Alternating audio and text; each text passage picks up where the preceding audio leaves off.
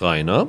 Hallo. Die Nominierungen für den Grimme-Preis 2020 sind raus. Welcher Serie würdest du den Grimme-Preis verleihen in diesem Jahr? Ja, ich glaube, ich würde den Pass irgendwie nominieren. Also vor allen Dingen wegen Nikolaus Ovtcharek, für Ja. mich einer der besten Schauspieler im, im deutschsprachigen Raum. Und er saß mir gegenüber und er ist noch dicker als ich. Das finde ich ganz wunderbar. Ach, du hast ihn getroffen? Dass solche Leute, ja, als der Pass hier in Hamburg vorgestellt wurde, damals eben von Sky. Und der ist irgendwie so sehr lustig und charmant, auch ein bisschen späh, wie man es so von so Österreichern erwartet. Ja, also ich muss das erste Mal nutzen, um die Nominierung ein bisschen zu bashen, weil das M eine Stadt sucht einen Mörder nominiert worden ist, finde ich eine katastrophale Fehlentscheidung.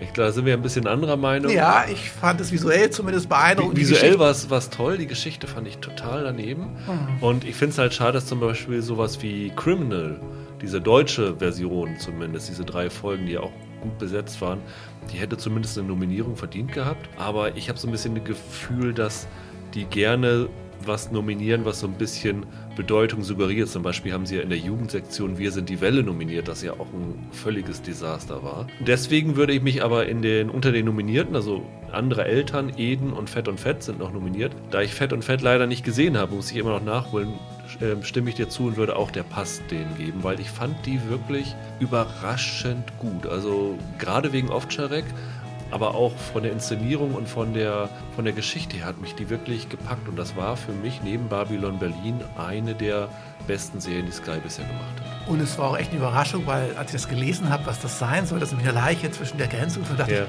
ach nee, einfallsloser geht's nicht. Ne? Aber hat sich dann ganz gut entwickelt. Es war ja nur so am Anfang eigentlich eine, eine Idee und hat sich dann eigentlich ganz anders entwickelt als The Bridge, wo das irgendwie auch drin vorkommt. Ne? Also Grimme Jury, bitte der Pass.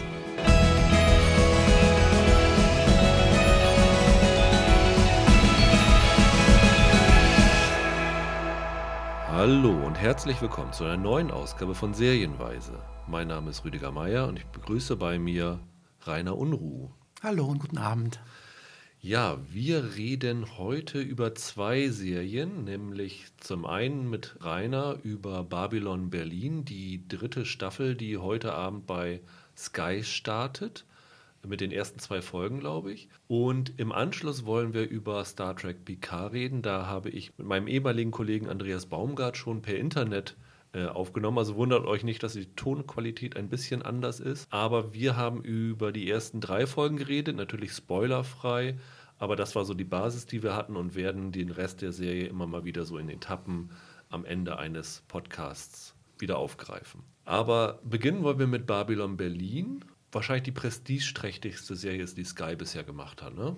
Ich glaube, die erste Staffel hatte also sie haben sich ja A mit äh, Quotenerfolgen per Pressemitteilung äh, um sich geworfen. Wobei wir beide wissen, wie solche Quoten berechnet werden, nämlich mehr der Fantasie geschuldet als irgendeinem Ja, wissenschaftlichen so Verfahren. 70, 70 Sekunden in Folge und du weißt, bist schon Zuschauer. Also das ist ein bisschen fragwürdig, aber es war definitiv ein Erfolg. Auch man sieht ja, auch. dass es trotzdem, ich glaube, es ist ein Dreivierteljahr später dann bei der ARD gelaufen und hatte trotzdem noch fünf bis sechs Millionen Zuschauer. Diesmal echt gerechnete, glaube ich. echt gerechnete, genau. Also das war schon ein, ein ziemlicher Hit und wir beide waren auch sehr begeistert von den ersten beiden Staffeln, oder? War es bei dir anders? Nee, das muss man sagen. Die Anspannung war ja auch, glaube ich, groß auf allen Seiten und auch die Neugier bei uns würden das die Deutschen schaffen. So eine historische ähm, Serie, ich würde sagen, so auf dem Look und äh, dem Niveau von Boardwalk Empire, das war das über die Ja. Prohibitionszeit, ähm, zu machen. Und ich finde das über weite Strecken sehr gut geglückt. Vor allen Dingen fand ich, das war sehr opulent visuell gestaltet und das hatte man so vorher noch nie von der deutschen Serie gesehen. Unvergessen diese erste Szene, oder es ist nicht die erste Szene, aber ich glaube in der ersten oder zweiten Folge war es dieser Auftritt im Moka FD. Das war ja spektakulär. Der, der Song ist ja sogar dann noch in den Charts zwischenzeitlich eingestiegen. Und das hatte so ein bisschen den Ton gesetzt für die Serie. Also das war, glaube ich, auch wichtig, dass sie so einen spektakulären Moment am Anfang hatten, weil das auch so ein bisschen das Vertrauen gegeben hat, ja, guck, die Deutschen, die können es ja tatsächlich. Ich habe mich ja sehr in diese Lokomotive verliebt, habe ich glaube ich schon erzählt. Und ich habe davon auch mal geträumt. Also ich fand, das war ein eindrucksvolles Bild, wie die dann durch die Nacht fuhr. Und, äh, Durch den Wald und dann diese Rauchwolke, diese weiße da oben. Ja, Genau. ja. Und dann später war ja immer die Spannung, was ist eigentlich in diesem blöden Zug drin? Ne? Ich habe Ja. so bis zuletzt gedacht, hm, ist das Gold, ist das Sprengstoff oder ist das was ganz anderes? Und ich finde, das haben die ja durchgehalten und die Schlussszene, da war dann ja auch wieder der Zug von entscheidender Wichtigkeit. Ne? ich habe ja schon öfter gesagt, wir haben ja zwei Podcasts damals gemacht so ein, äh, und ich hatte ja so ein riesen Fable für die geschichtlichen Bezüge von dem Ganzen, weil ich das wirklich toll fand, wie sie das eingebunden haben, wie sie historische Figuren eingebunden haben, historische Ereignisse und das auch nicht irgendwie versucht haben, zu Tode zu erklären, sondern das war einfach so und du konntest es entweder hinnehmen oder wenn du, wenn dich das interessiert hast, hast du dich noch mehr in die Materie rein recherchieren mhm. können. Und das fand ich damals, also das hatte mir so richtig gefallen dabei. Wobei, äh, ich hatte ja noch zum, zum Start der dritten Staffel äh, die drei Regisseure nochmal jetzt in Berlin getroffen. Und ähm, Bodo von Boris sagte, nicht Bodo von Boris, Achim, Achim von, von Boris, Entschuldigung, sagte mir, ähm, dass er es ein bisschen ähm, kritisch sehe, dass tatsächlich Babylon Berlin im Schulunterricht verwendet werde. Wirklich? Ja, weil es gibt ja relativ wenig äh, ähm, modern aussehendes Bildmaterial ja. über diese Zeit. Ne? Und äh, er meinte, hm, also wir machen ja keine Dokumentation und sind schon in einigen äh, äh Dingen recht freizügig mit den historischen Tatsachen umgegangen, da kommen wir bestimmt noch drauf zu sprechen. Ja. Und ähm, er meinte, hm, das müsste aber dann doch von der Lehrerin oder dem Lehrer mit entsprechenden Bemerkungen flankiert werden, dass es sich um keine Dokumentation handelt, sondern tatsächlich um eine Fiction, in der manche Sachen auch nicht so richtig stimmen. Ne? Ja. Die ersten beiden Staffeln, also es war ja, gefühlt war es eine Staffel, aber es, offiziell waren zwei Staffeln, a jeweils acht Folgen, endete ja damit, dass dieser Goldzug, wo es ja da am, ja, es war so eine, war das nicht eine Erbin von der, nee, das war die, die Tochter von einem Chauffeur von äh, dieser reichen Zahnfamilie, ne? Das war sehr kompliziert am Ende, ja. ja. Und äh, die ist dann nach Paris gegangen, ist dort in einem, in einem Club aufgetreten und der Trotzkist, der anscheinend ermordet worden ist, tauchte dort auch wieder auf. Das wird jetzt aber tatsächlich nicht wieder aufgegriffen. Also es ist jetzt nicht so, dass diese dritte Staffel an die ersten beiden anschließt, sondern es ist eine wirklich ganz eigene Geschichte, muss man sagen. Und ich habe mich gefragt, ob die das damals so gemacht haben, dass, falls das Ganze gefloppt ja. wäre, dann hätten sie es einfach Cut machen können und dann wäre das Ganze vorbei gewesen. Genau. Ne? Jetzt ist ja ein neues Buch von Volker Kutscher äh, als Romanvorlage genommen worden, was übrigens sehr, sehr ähm, frei verwendet wurde. Also ich habe es nicht ganz zu Ende gelesen, aber so die ersten 200 Seiten. Und es ist schon wirklich in vielen Aspekten ganz anders als der Film. Der stumme Tod heißt genau. es dieses Mal. Das erste war ja die Verfilmung von Der nasse Fisch. Mhm. Und es gibt in dieser dritten Staffel zwei große übergreifende Aspekte, die behandelt werden, kann man sagen. Vielleicht sind es sogar drei, ne? aber so von den ersten Folgen. Also wir haben, hast du auch sechs Folgen gesehen? Alle ja. Sechs? Genau, wir haben beide sechs Folgen gesehen, werden natürlich wie immer nicht äh, verraten, was in den späteren passiert. Aber so als Basis haben wir das dort und ähm, man kann wirklich zwei Themen ausmachen. Das erste ist die Weltwirtschaftskrise wird gleich in der Eröffnungsszene aufgegriffen, nämlich wir befinden uns in der Berliner Börse. Unten auf dem Boden sind die ganzen Zettel. Ist ja so, wenn, wenn Transaktionen durchgeführt worden sind, dann liegen die Zettel am Ende auf dem Boden. Ist, glaube ich, heute noch so oder war zumindest früher mal so. Äh, mittlerweile ist ja alles Computerhandel. glaube ich ja auch, ja. Ähm, wie, du siehst wirklich verstörte Banker. Manche nehmen sich einen Strick und hängen sich auf, andere erschießen sich, weil sie all ihr Geld verloren haben. Und durch diese ganze Szenerie torkelt äh, Volker Bruch als Gerion Rath, als, als der Kommissar. Du weißt nicht genau warum. Hat er auch sein Geld verloren oder ist irgendwas? Und er geht dann da die Treppen runter und du siehst dann aus einem Fenster guckend seine Ehefrau, gespielt von Hannah Herzsprung, und den Lars Eidinger, der ja diesen Nüssenerben spielt. So eine Art Thyssen, ne? Genau, so eine Art Thyssen. Und dann gibt es einen harten Cut und wir sind auf einmal einige Wochen vorher da. Und wir, zumindest in den sechs Folgen, die wir jetzt gesehen haben, kommen auch nicht wieder zu dieser Weltwirtschaftskrise. Also so ein bisschen Foreshadowing. Das wird dann in, wahrscheinlich im Lauf der Staffel, vermutlich in der zweiten Hälfte, aufgegriffen. Also das ist vielleicht auch der Endpunkt der Staffel möglicherweise. Ich glaube auch, dass ähm, die Weltwirtschaftskrise ist ja auch gar nicht so schnell durchgeschlagen ähm, auf Deutschland. Das war erstmal Amerika, der schwarze Freitag, der eigentlich ein Donnerstag war, nicht wie man sagt. Der hat ja zunächst da mal irgendwie für Wirbel und Turbulenzen gesorgt. Und dann war es ja so, dass ähm, es ja ein bisschen dauerte, bis die amerikanischen Geldgeber ihre Kredite aus Deutschland zurückzogen. Und erst als das der Fall war, brach hier eine wichtige äh, Wirtschaft zusammen und erst 1930 schlug das, glaube ich, hier Ja. so richtig durch. Ne?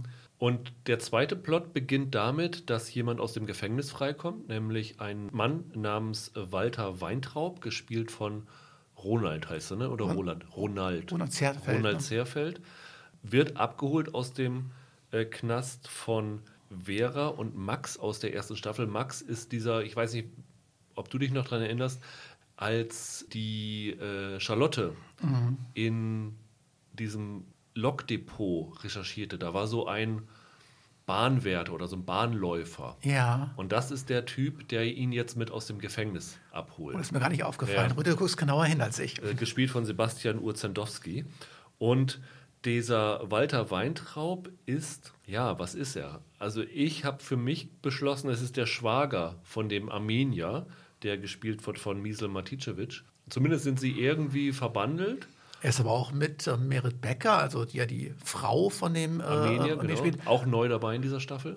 Und die scheinen ja auch ein Verhältnis zu haben, ne? Ja. Oder wie hast du das so empfunden? Ja. Die sind mehr als Freunde, Genau, ne? die scheinen ein Verhältnis zu haben, das sie natürlich geheim halten. Also für mich ist das so wirklich, also entweder ist das ein dicker Kumpel vom Armenier oder der Schwager. Also irgendwelche familiären Beziehungen haben die beiden. Also so ganz super schlau bin ich da bisher nicht so draus geworden. Und die beiden arbeiten eng zusammen. Und Ja. er ist so etwas wie so eine Art Handlanger, der auch ein bisschen die Schmutzarbeiten für den äh, Armenier erledigt und auch schon mal gerne zuschlägt. Ne? Und das passt natürlich ganz gut, weil Zerfeld hat so eine massige Figur und kann, finde ich, ganz gut so brutale Schlägertypen spielen. Und es ist relativ viel passiert seit dieser letzten Staffel, weil zeitmäßig ist nicht so viel vergangen. Wir befinden uns immer noch im Jahr 1929.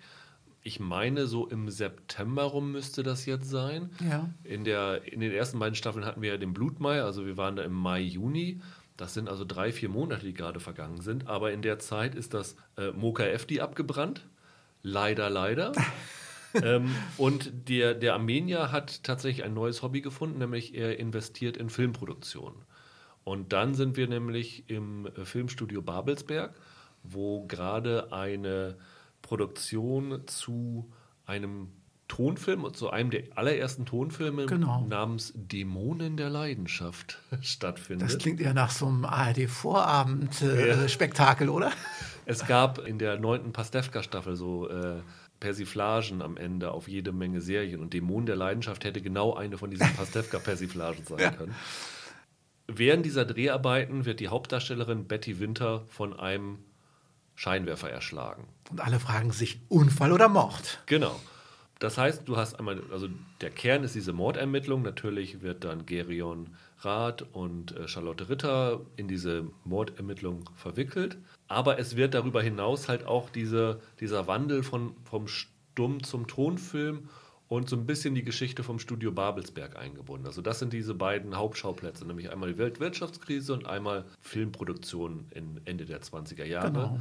Natürlich im Hintergrund läuft immer weiter die äh, langsame Machtergreifung der Nazis, die immer mehr Präsenz bekommen, auch in der Serie. Und eine Liebesgeschichte deutet sich natürlich auch an, die wir schon bei den ersten Folgen zwischen Gerion und, und äh, Charlotte. Ne? Geht so weiter. Die beiden sind ja so ein bisschen auseinandergedriftet, weil er ja auch äh, die Lebensgefährtin seines vermeintlich toten äh, Bruders, der im Ersten Weltkrieg gestorben ist, bei sich aufgenommen hat. Und man denkt ja zunächst, die beiden wären ein Paar und sie träumt ja auch davon, ihn, ihn zu heiraten.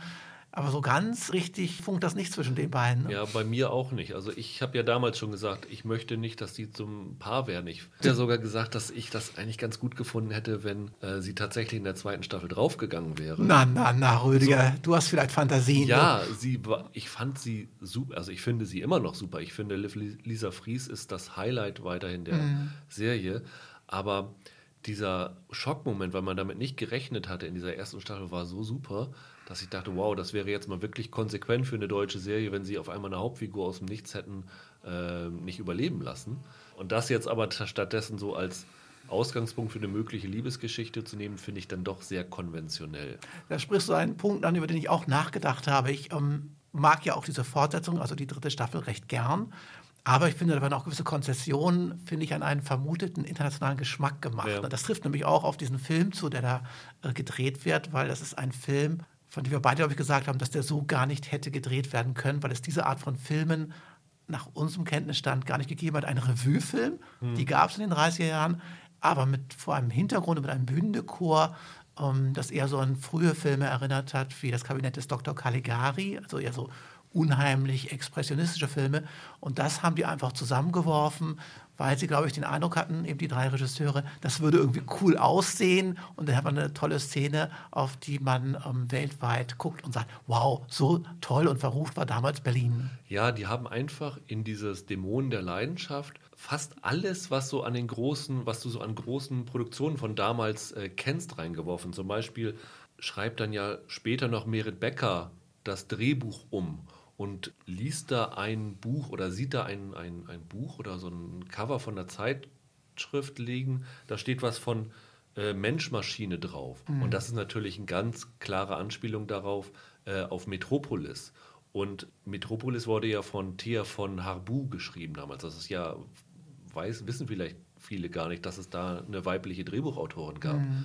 Und so ein bisschen ist vielleicht auch dann diese Merit Becker-Figur, auch wenn sie ganz anders heißt und eine ganz andere Biografie hat, dieser Thea von Habu nachempfunden. Also du hast wirklich diese ganz vielen Aspekte dabei. Also ein bisschen blauer Engel ist auch dabei. Ne? Mhm. Und ich sehe das ähnlich wie du, dass man äh, sozusagen den Leuten, die da draußen irgendwo als Zuschauer vermutet werden, sagt, wir müssen ihnen doch mal das ganze Spektrum der Weimarer Filmgeschichte bieten. Und verdammte Axt, wir sind ja schon 1929 ja. und da ist ja äh, Metropolis schon abgedreht. Also bringen wir es auf diese Weise damit hinein. Es ist so ein bisschen irgendwie overdone in meinen Augen. Ja, also ich fand das tatsächlich gar nicht so schlimm. Also ich finde das eigentlich hm. so als legitimes Ding. Also ich habe ja schon öfter gesagt, ich habe dir ja schon privat gesagt, mich hat am meisten gestört, dass während dieser Aufnahmen ein Trampolin zu sehen oder mehrere Trampoline, wo die Leute rauf und runter springen und das Trampolin erst 1936 erfunden worden ist. Also solche Sachen stören mich dann wiederum mehr. Ja, das, ich verstehe es aber auch ehrlich gesagt nicht ganz, weil äh, manchmal sind sie so wahnsinnig stolz darauf, dass sie historische Details beachten habe ich damals erzählt in der ersten Folge, dass es da schon äh, einen Toiletten, Toilettpapierhalter gibt. Ja.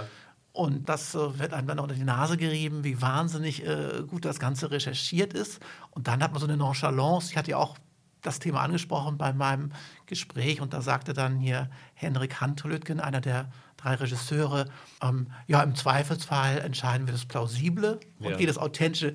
Das fand ich dann ein bisschen schwach, muss ich ehrlich sagen. Ja. Äh, natürlich musst du immer Abstriche machen bei solchen Serien. Du letztendlich muss immer das dramaturgische die höhere Priorität haben gegenüber mhm. der Authentizität. Das, das wirst du bei jedem Film haben. Ähm, selbst, ich glaube, David, selbst David Simon, der ja nun wirklich als Journalist darauf geprägt ist, alles so akkurat wie möglich zu machen, wird da auch gewisse kreative Freiheiten sich vorbehalten. Aber ich finde halt zum Beispiel hier, ich sah den Nutzen nicht, dass man hier ein Trampolin hat. Also das, äh, das sah auch so eigentlich ganz schön aus. Natürlich springen dann diese Tänzer da rauf und runter. Ich habe ja eine Frage mitgenommen nach Berlin und zu ja. den Regisseuren gestellt und die waren richtig, ja, ich habe sie kalt erwischt damit. Also das war ganz klar, dass sie sich dann eine Ausrede ausgedacht haben. Sagen, naja, ist halt so passiert. Verdammt, ist uns das äh, durchgerutscht. Ne? Aber ja. Ist auch nicht schlimm letztlich. Ne? Genau, ja. ist nur eine Kleinigkeit. Aber allgemein, du hast eben schon gesagt, dir hat die dritte Staffel ganz gut gefallen. Wie würdest du sie vielleicht ja qualitativ zu den ersten beiden Staffeln, aber auch für sich stehend einschätzen? Das ist ein bisschen schwierig für mich, die Frage zu beantworten, weil ich wirklich extrem gespannt und neugierig vor dem Start war ja. und ähm, dann so positiv überrascht wurde. Jetzt geht es irgendwie so weiter. Ich war auch ein klein bisschen überrascht und fand es ein bisschen schade, dass man äh, die Geschichte, die Volker Kutscher an dem Roman erzählt, nämlich der sehr viel stärker auf diese Probleme auch für die Schauspieler eingeht, die nach dem Stummfilm dann auf einmal ja lernen mussten zu sprechen und neue Rollen zu bekommen, dass das eigentlich nicht so richtig aufgegriffen wird. Ich hätte mir das gewünscht. Ich finde, das ist immer eine spannende Sache. Und dass man in der Serie jetzt stattdessen so mehr auf Spektakel gesetzt hat, fand ich ein bisschen schade. Und ich konnte wenig anfangen. Das mag aber auch an meinem verstandesgesteuerten Naturell liegen mit dieser Spökenkickerei, wie wir im Norden ja. sagen. Also es spielt doch Esoterik und, und, und Okkultes eine extrem große Rolle. Das fand ich ein bisschen too much für meinen Geschmack. Ich weiß nicht, wie ist es dir gegangen? Ja, also wir sehen als Zuschauer, dass dieser Scheinwerfer, der auf die Betty Winter fällt, von jemandem gelockert worden ist, der so einen schwarzen Umhang und so eine unheimliche Kapuze trägt. Zorro. Ja, ich finde sogar eher, also du siehst, du siehst das Gesicht nie, weil mm. die, der, diese Kapuze ist so groß, dass sie den Schatten über das komplette Gesicht wirft. Und ich fand die Assoziation, die sie, glaube ich, auch bewusst in den Trailern schon geben wollen, ist Scream. Also diese Slasher-Filme. Ja, du hast wahrscheinlich recht, ja, ja. Das fand ich noch interessant, aber diese Kostümierung wird ja nachher wieder aufgegriffen dadurch, dass eine Verbindung gezogen zu dieser Fraternitas Saturni, das ist so eine okkulte Gemeinschaft, die tatsächlich in den Ende der 20er in Berlin existiert hat. Wie das Ganze dann weitererzählt wird, das hat mich auch extrem genervt. Also es gibt so in, in der fünften Folge, ohne dass wir jetzt hier ins Detail gehen, eine Beschwörungssequenz, die fand ich wirklich katastrophal. Und wenn ich an die äh, drei Staffeln jetzt oder die 22 Folgen, die wir zumindest jetzt kennen, zurückdenke, war das für mich der Tiefpunkt von Babylon äh, Berlin bisher. Also das ging gar nicht eigentlich. Ja, ich war auch echt unangenehm überrascht. Ich meine, ich sehe, glaube ich, die Sachen nicht so äh, Episode für Episode so durch, wie du das machst, sondern äh, halte mich an den Gesamteindruck. Aber selbst mir ist das äh, wirklich unangenehm aufgestoßen, weil, oder nach meinem Dafürhalten haben die Regisseure echt einen, logischen Fehler beinahe gemacht, weil diese ganze ähm, okkulte Szene, wo eine tote Frau und deren Geist äh, beschworen werden soll, die ist gedreht in so einem Stil, als sei man auf einmal wieder im expressionistischen Stummfilm und alle agieren derartig exaltiert, dass man schon denkt, die gehören in die Psychiatrie. Ne? Ja. Aber der, der Kontext, in dem das stattfindet, ist natürlich ein ganz normaler, robust realistischer Film. Und deshalb fällt das so tierisch auf. Wäre das dagegen, das wäre so meine filmische Lösung gewesen, nochmal gefilmt worden, dann hätte man das ja irgendwie zeigen können, diesen extremen Stil, weil das war damals dann Standard irgendwie für Stummfilme, dass ja. man überagierte. Aber das in so einen realistischen Zusammenhang zu setzen, das klappt überhaupt nicht. Ja. Ne? Muss man sagen. Aber es gibt halt auch Sequenzen, die sind, finde ich, sensationell gefilmt. Also das muss man auch, auch mhm. sagen. Also ich fand die dritte Staffel schwächer als die ersten beiden, muss man klipp und klar sagen, weil sie auch diese Schauwerte nicht hat. Also ich finde diese ähm, Babelsberg-Sequenzen und diese Aufnahmen, die ja so ein bisschen wahrscheinlich dieses, äh, diese Auftritte im OKF, die ersetzen sollen. Genau, das habe ich auch so gesehen. Die sind halt nicht so aufwendig und spektakulär. Also du hast in der Moka, in den OKF die Szenen hattest du alles Leute in verschiedenen Kostümen. Hier hast du meistens die Tänzer, die alle gleich aussehen. Mhm. Und letztendlich ist es ein Filmstudio. Das heißt, die Sets dahinter sind auch als Sets angelegt, dass der Zuschauer auch sieht, dass es Sets sind. Mhm. Und im OKF, die es halt alles viel, viel größer war. Das waren natürlich auch Sets, aber dadurch, mhm. dass du es als Zuschauer nicht gesehen hast, wirkte das halt einfach viel riesiger als hier jetzt. Und das nimmt der Serie so ein bisschen den Schauwert im Vergleich zu den ersten beiden Staffeln. Mich hat das auch sehr überrascht, weil ich war ja da am, am Set und habe mir eine der Szenen angeschaut und ähm, die war, also für mich als Zuschauer sah es beim Dreh spektakulär aus, nämlich diese Tanzszene um wo die Leute auf so eine Art Schiffsbug, also die ja. Sind 20 gecastete Tänzerinnen aus ganz Europa, die von einer Choreografin irgendwie intensiv vorbereitet wurden, da so hochsteigen und sich dann fast zu Füßen einer ägyptischen Königin niederlegen. Großartig. Ich habe mich so gefreut darauf, das äh, nachher auf dem Bildschirm zu sehen. Da sah es nicht so toll aus, ne? Komisch irgendwie. Ja, hat vielleicht dann auch mit der Auswahl zu tun. Ne? Es gibt ja verschiedene Gründe, warum Szenen dann gekürzt werden oder nicht, nicht reinkommen. Und vielleicht ist da, keine Ahnung, hat den Regisseuren an dem Tag bei diesen Szenen äh, irgendwas nicht gepasst und die Szenen konnte man ja nicht wiederholen oder irgendwas. Äh, aber es ist immer erstaunlich, wenn man, meistens hat man aber so den gegenteiligen Effekt, finde ich, wenn du am Set bist. Meistens sieht es völlig unspektakulär aus. Und nach Sperrholzkulissen. Und, und, dann siehst du es nach einem Film und denkst, wow, das haben sie daraus gemacht, das hätte ich jetzt nicht erwartet. Und hier ist es jetzt dann der gegenteilige Effekt. Ja, schade. Kann, kann auch mal passieren. Sagen, ja. Aber es gibt zum Beispiel, sie wagen in einer Folge einen One-Shot von einer Minute, wo sie wirklich so einem Fahrrad folgen und dann einer Person in ein Gebäude hinein. Das war eine, eine großartige Sequenz. Also 1917 macht es natürlich ein bisschen länger, aber äh, das ist schon, schon toll gewesen.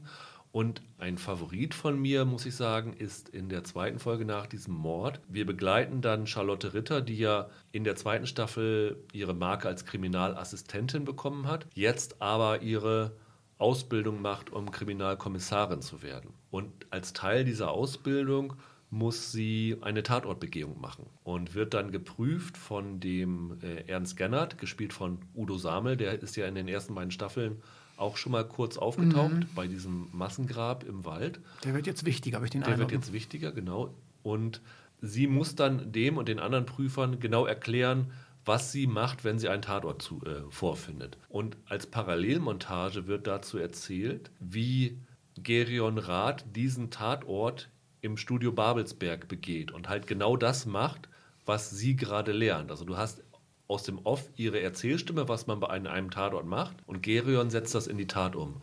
Und das fand ich fand ich sensationell gut. Also ich weiß nicht, diese Szene hat mir richtig gut gefallen. Und sie ist auch, glaube ich, ähm, tatsächlich relativ realistisch, weil ich habe gestern noch eine Doku gesehen, die mal auf Spiegel TV lief und da wurde über den Gennard gesagt, dass er eigentlich als erster einen Sieben-Punkte-Plan ja. entworfen hat, so verbindlich für alle Polizisten, dass man immer nach dem gleichen Schema vorgeht und dann auch eine Vergleichbarkeit von Fällen da ist und man dadurch besser so Tätern auf die Spur kommt. Ne? Genau, das hast du in den ersten beiden Staffeln auch schon gesehen, wird hier auch aufgegriffen. Der hat ja auch so eine Verbrecherkartei, würde ich es jetzt mal mm, nennen, genau. angelegt und all sowas. Und der war wirklich damals, was Polizeiarbeit angeht, weltweit revolutionär ich habe es ja hier schon öfter gesagt, ich würde gerne ein Spin-off sehen von Babylon Berlin. Einfach Name Buddha, das war ja sein mhm. Spitzname, wo Ernst Gennard, gerne auch gespielt von Udo Samel, der, der diesen Job gut, super ne? macht, im Berlin der 20er, 30er Jahre ermittelt mit revolutionären Methoden und dabei auf engstirnige Vorgesetzte trifft, die das nicht wollen und dabei spektakuläre Fälle der Zeit nachgestellt werden. Würde ich mir sofort angucken. Ich würde dann der, würde versuchen, da eine Rolle als Tortenbäcker irgendwie zu erlangen, weil er isst ja ständig Torten, ja. was auch sein wahnsinniges Gewicht erklärt und was ich auch lustig fand, dass er in diesem Mordauto, wo er die ganzen äh, Chemikalien und Reagenzgläser hatte, wo er dann Sachen vom Tatort da eintütete, dass dann verstärkter Sitz für ihn drin war, weil er so, so schwer war auf der Rückbank. Ne? Wir haben ja jetzt schon ein paar ein bisschen erzählt, Merit Becker ist neu dabei, Ronald Zerfeld ist neu dabei. Es kommen noch einige andere neue Figuren dazu. Wir haben in der ersten Staffel oder am Ende der zweiten Staffel dann ja Peter Kurt verloren. Der leider, uns, leider, der leider. für uns ja das große Highlight der ersten beiden Staffeln war. Der er war, der beste Schauspieler, fand ich. Ja, der war sensationell. Findest du, dass man den Verlust von Peter Kurt merkt? Ja, ja, muss ich ganz deutlich sagen. Ich finde die, die Neubesetzung, die, die, die neuen Schauspieler, alle ganz okay, muss ich sagen. Manche auch ganz gut. Merit Becker sieht fantastisch verlebt aus. Ich glaube, die wurde einfach nicht geschminkt. Ne? Das ist, passt irgendwie zu der Rolle. So eine auch ehemaligen Tänzerin hat man den Eindruck, ne? die ähm, viele Nächte durchgetanzt ja. hat und durchgemacht hat. Hm, ich habe mir auch überlegt, wer kommt dem noch am ehesten nahe? Also, Physisch ist es Zerfeld. Ja, das stimmt. Aber mein Liebling von den Neuen ist dann doch Martin Wuttke, habe ich mir überlegt. Der ist ja der Chefredakteur einer neuen, flotten Zeitung, die heißt Tempo. Tempo ja. Und der macht das so mit so viel Leidenschaft und ist so ein echter Blattmacher, der ständig irgendwie sagt, hier, neue Geschichte, Aufmacher, mach mal schnell. Und ist auch ein toller Schauspieler, finde ich. Also er ist nicht ähm, kein richtiger Ersatz, vollwertiger, aber der kommt für mich sozusagen einem starken Nebendarsteller am nächsten. Wie war es bei dir? Wen fandest du gut? Es ist jetzt keine neue Figur, weil er in der ersten, in den ersten beiden Staffeln auch schon kurz aufgetaucht ist. Aber der Nachfolger von Matthias Brandt als Regierungsrat. Ein ganz anderer Typ. Ein ganz anderer Typ wird gespielt von Benno Fürmann. Benno Fürmann. Ich habe damals schon gesagt, der war ja ganz früher, so in den 90ern, 2000, da war der echt eine große Nummer im deutschen Fernsehen, mhm. im deutschen Kino und ist dann irgendwie, ich weiß gar nicht warum, so ein bisschen in der Versenkung verschwunden. Und als ich den da gesehen habe, habe ich gedacht, von Fürmann würde ich gerne wieder mehr sehen. Und ich finde, das macht er hier in dieser dritten Staffel, wo er mehr zu tun kriegt, auch sehr gut. Und du wirst aus dieser Figur auch nach diesen fünf, sechs Folgen, die wir gesehen haben, immer noch nicht so richtig schlau. Und das gefällt mir. Also ich finde, die Figur von diesem Regierungsrat Wendt ist sehr gut geschrieben und ich finde Fürmann super in der Rolle. Allerdings muss ich auch sagen, Matthias Brandt hat mir damals auch wahnsinnig mm. gut gefallen. Also, es ist ein bisschen schade. Die beiden Darsteller, die ich, die ich in den ersten Staffeln am besten fand, nämlich Kurt und Brandt, sind jetzt raus. Und da ist es natürlich schon, schon schwierig. Aber ähm, Fürmann fand ich super. Ich meine, das fand ich irgendwie auch gewagt, ne? das, aber das zeigt eben, wie sich auch die Verhältnisse in der Weimarer Republik ändern, zum, je näher man sozusagen der Machtergreifung der Nazis kommt, dass ein, ein liberaler jüdischer Mensch in der Position jetzt auf einmal durch einen naja, man denkt zunächst, er ist ein Nazi, ne? Ja. Benno Fürmann. Es bleibt aber ein bisschen in der Schwebe, das ist erwähnt. Man wird nicht so recht schlau aus der Figur. Er ist jedenfalls kein Befürworter der Demokratie und der Republik. Und er führt irgendwas im Schilde ja. und man fragt sich, was, was will der bloß eigentlich wirklich? Ne? Und hier der Wutke, ich habe mal nachgeguckt, also es gab ja so eine Zeitung, Tempo gab es nicht, aber ich habe mal geguckt, wahrscheinlich war damit gemeint die BZ am Mittag. Also die Berliner Zeitung hieß in der Zwischenzeit BZ am Mittag. Und da war Franz Höllerin der Chefredakteur. Mhm. Und sie sagen nämlich in der einen Folge, was ist denn im Ullstein Verlag passiert? Und in dem Ullstein, Ullstein Verlag ist halt die BZ am Mittag und die Morgenpost erschienen. Aber die BZ am Mittag hat im Dezember 1931 interne Dokumente der NSDAP zur Gründung eines illegalen Ligakorps veröffentlicht. Die Aufmachergeschichte, um die es geht. Und das ist im Grunde genommen das, woran der Kattelbach, der auch mhm. wieder dabei ist, der ehemalige äh, Mitbewohner fast, also im gleichen Haus haben sie ja gewohnt, von äh, Gerion Rath. Der will ja auch die Zusammenarbeit zwischen Lufthansa und dem Militär beweisen. Mhm. Und von daher glaube ich, dass das tatsächlich so ein bisschen daran angelehnt ist. Kann gut sein. Und man sieht ja an, dieser, an dem Titel BZ am Mittag, was für einen Wahnsinn die gemacht haben. Da gab es ja mehrere Ausgaben in der Tageszeitung an einem Tag. Und das heißt, das Tempo ist ja nochmal irre, ja. ne? Also, dass die irgendwie, äh, was weiß ich, zwei oder drei Zeitungen äh, produzieren. Ne? Ja. Was übrigens auch sehr auffällig ist, wir haben vorhin gesagt, vier Monate sind vergangen seit den beiden ersten Staffeln. Das hat den Kindern leider keiner gesagt. Weil die sind ein bisschen zu stark gewachsen, oder? Es ist, es ist wirklich lustig. Also zum einen die äh, Schwester von Charlotte, die überragt jetzt Liv Lisa Fries fast und die war wirklich in den ersten beiden Staffeln deutlich kleiner. Und der Sohn von Gerion Rath, der ist jetzt auch so groß wie er. Also die haben beide anderthalb Köpfe einen Schuss gemacht zwischen den beiden Staffeln und dann fragst du dich ja schon, hey, wie vier Monate vergangen? Irgendwelche äh, illegalen Experimente kann, von Ärzten, wer weiß. Kann man natürlich weiß. jetzt gegen machen, aber es ist halt auch der Grund, warum viele Serien ungern Kinder äh, casten, weil du einerseits nicht weißt, wie die sich optisch und andererseits mhm. nicht weißt, wie die sich äh, schauspielerisch entwickeln. Und so als Nebenbemerkung, was auch noch aufgegriffen wird aus den ersten beiden Staffeln, ist, dass die Greta ja geholfen hat, also das war die Haushälterin, in dem Haushalt vom ehemaligen Regierungsrat von Matthias Brandt gespielt. Bender heißt der. Der wurde ja von einer Bombe zerrissen und diese Bombe hat ja Greta gelegt, weil sie sich von einem scheinbar kommunistischen jungen Mann verführen lassen hat und danach rausfindet, dass der tatsächlich gar kein Kommunist ist, sondern das ähm, Gegenteil. Das Gegenteil, nämlich bei der NSDAP ist. Und sie wurde jetzt verhaftet und steht unter Mordanklage vor Gericht und ist im Gefängnis und wird dann auch von, im Gefängnis von den Kommunisten, die auch im Gefängnis sind. Also in der ersten Staffel war ja einmal diese Ärztin, diese kommunistische Ärztin. Und äh, die macht der Greta dann im Knast auch das Leben schwer. Und wir sehen dann auch so ein bisschen wie so ein Prozess in der Weimarer Republik abgelaufen ist. Wobei der Richter beim Urteil sagt, im Namen des Volkes, aber damals wurde gesagt, im Namen des Reichs. So viel äh, Pinschiederei muss ich hier dann doch nochmal an den Tag legen. Leonie Benesch finde ich ja toll. Also ich mag die ja sehr gerne. Ich und finde auch vor allen Dingen, was ähm, es hätte ja nahegelegen, dass man die Rolle jetzt auch so expressionistisch, dramatisch überzeichnet, wie das bei dieser einen äh, äh Seance der Fall war weil die hatte wirklich einen Grund zur Verzweiflung. Man kann ja schon ahnen, dass sie da ihren Kopf noch schwer aus der Schlinge wird ziehen können, weil ja die Tatsachen gegen sie sprechen. Und sie spielt das mit so einer stillen, stoischen Haltung und nimmt das alles auf sich und man versteht es zum Teil gar nicht, weil man denkt, verdammt nochmal, Mädchen, man hat dich doch reingelegt und du bist jetzt nicht wütend und sauer, sondern sagst irgendwie, oder man hat den Anschein, ich nehme es so hin. Ja. Das hat ja auch einen Grund, muss man sagen. Ne? Also ich finde es halt ganz schön, wie sie tatsächlich so dann doch Elemente aus den ersten beiden Staffeln wieder aufgreifen, aber dann doch irgendwie eine ganz neue Geschichte erzählen. Und ja, also bei mir war es tatsächlich beim Gucken so ein bisschen auf und ab, muss ich sagen. Also ich hatte Folgen wie die Folge 5, wo ich dachte, oh Mann, jetzt fahrt ihr aber Babylon Berlin ein bisschen gegen die Wand.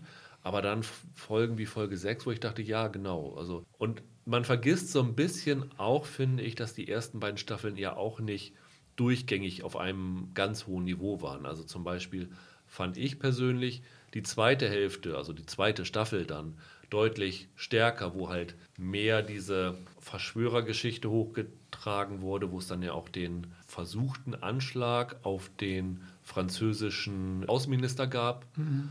Und, und, dann halt dieses Bombenattentat auf Bender, das fand ich die zweite Hälfte deutlich stärker und ich habe so ein bisschen die Hoffnung, dass es hier jetzt auch so wird, dass so die ersten drei, vier, fünf Folgen so leichter aufgeloppt sind, um uns wieder in diese Welt reinzubringen und dann jetzt das wieder richtig stark wird. vor allen Dingen also auch dieses erste Bild von dieser Weltwirtschaftskrise, das hatte mich sofort gepackt und da möchte ich eigentlich noch viel mehr von sehen.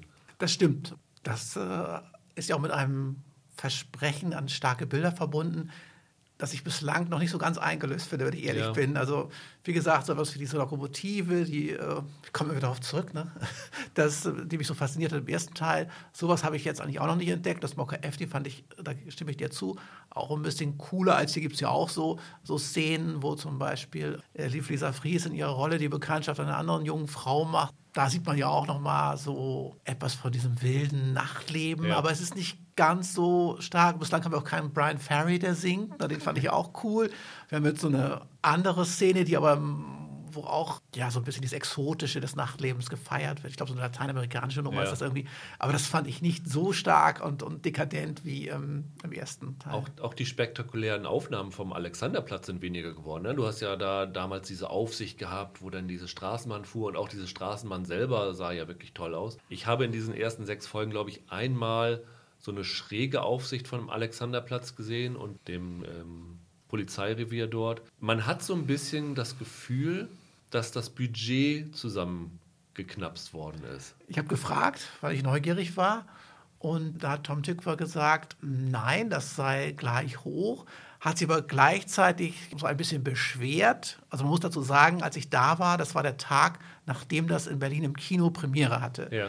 Und alle waren begeistert. Und ähm, dann äh, sagte er, naja, man hat ja gesehen, dass das im Kino auch funktioniert, dass die Bilder diese Kraft hätten. Aber wir haben nur das Geld irgendwie, ähm, das man uns vom Fernsehen zur Verfügung stellt. Und er meinte, wenn wir das wirklich als Kinofilm gedreht hätten, hätten wir erheblich mehr hätten ausgeben müssen und hätten das auch berechtigt fördern können. Da war so ein bisschen, na, angefressen ist zu viel gesagt, aber er fand eigentlich das ein bisschen unterfinanziert. Und dann fragt eine österreichische Kollegin, ja, was war doch so erfolgreich und ist in 100 Länder verkauft worden und so weiter. Gibt es noch eine Erfolgsprämie? Und da hieß es ja. ein bisschen schmallippig, nein da ist dann auch wirklich für mich so ein bisschen die Frage, wenn man dann mit den Amis mithalten will, dann darf man auf keinen Fall das Budget kürzen, weil das, man sieht es dann irgendwie, es gibt dann zu viel Innenraumszenen, zu viel Quassel, sage ich mal, und zu wenig große spektakuläre Bilder. Ne? Ja, ich weiß noch, dieses Muka Efti, warum sie das rausgenommen haben. Ich meine, die Kulissen, das ist ja diese Berliner Straße da in Babelsberg, die haben sie ja extra neu gebaut. Klar, es steht dieses Muka Efti nicht die ganze Zeit da, weil äh, andere Produktionen das auch benutzen. Und klar wollten sie jetzt die Geschichte über Studio Babelsberg erzählen, weil es halt halt auch in diesem zweiten Roman von Volker Kutscher dabei ist. Aber es ist schon ein Versäumnis, das rauszulassen, muss man schon sagen. Also es hätte ja nichts dagegen gesprochen, dass der Armenier expandiert ist, neben dem Moka FD noch in was anderes und man mhm. hätte da ein, zwei Szenen da gehabt. Also ich finde auch zum Beispiel dieses Café, in das sie, das sieht dieses Mal auch deutlich unspektakulärer aus, wenn sie da sind, als ob sie da auch nur die Hälfte gebaut hätten. Also so ein bisschen, weiß ich nicht, kosteneffektiver haben sie schon gearbeitet oder ob die Schauspielergagen hochgegangen sind, was verständlich wäre mhm. angesichts des Erfolgs der Serie. Ich weiß es nicht. Also es sieht auf jeden Fall alles so ein bisschen günstiger aus. Ich hatte auch so, eine, auch so ein bisschen scherzhaft nochmal gefragt, naja, gibt es nicht einen Rabatt sozusagen für euch? Weil ohne ähm, Babylon Berlin wäre diese neue Berliner Straße gar nicht gebaut ja. worden. Also sie haben da eigentlich schon irgendwie, finde ich, so ein bisschen ja, Recht auf günstige Konditionen. Und da hieß es, nein, nein, wir müssen auch alles wieder neu bieten, es muss alles neu dekoriert mhm. werden. Ich glaube, das spielt sicherlich eine Rolle, was du eben gesagt hast, dass man jetzt so es sind ja auch nicht zwei Staffeln, die jetzt irgendwie gedreht werden, sondern eine mit zehn Folgen oder so ist das, glaube ich. Sind nicht zwölf Folgen? Oder zwölf Folgen, aber es sind dann nicht um 16 Folgen, genau so genau. was wie bei den ersten beiden. Da wurde auch schon so ein bisschen äh, gefragt, naja, soll das alles so ein bisschen zusammenschrumpfen? Ja.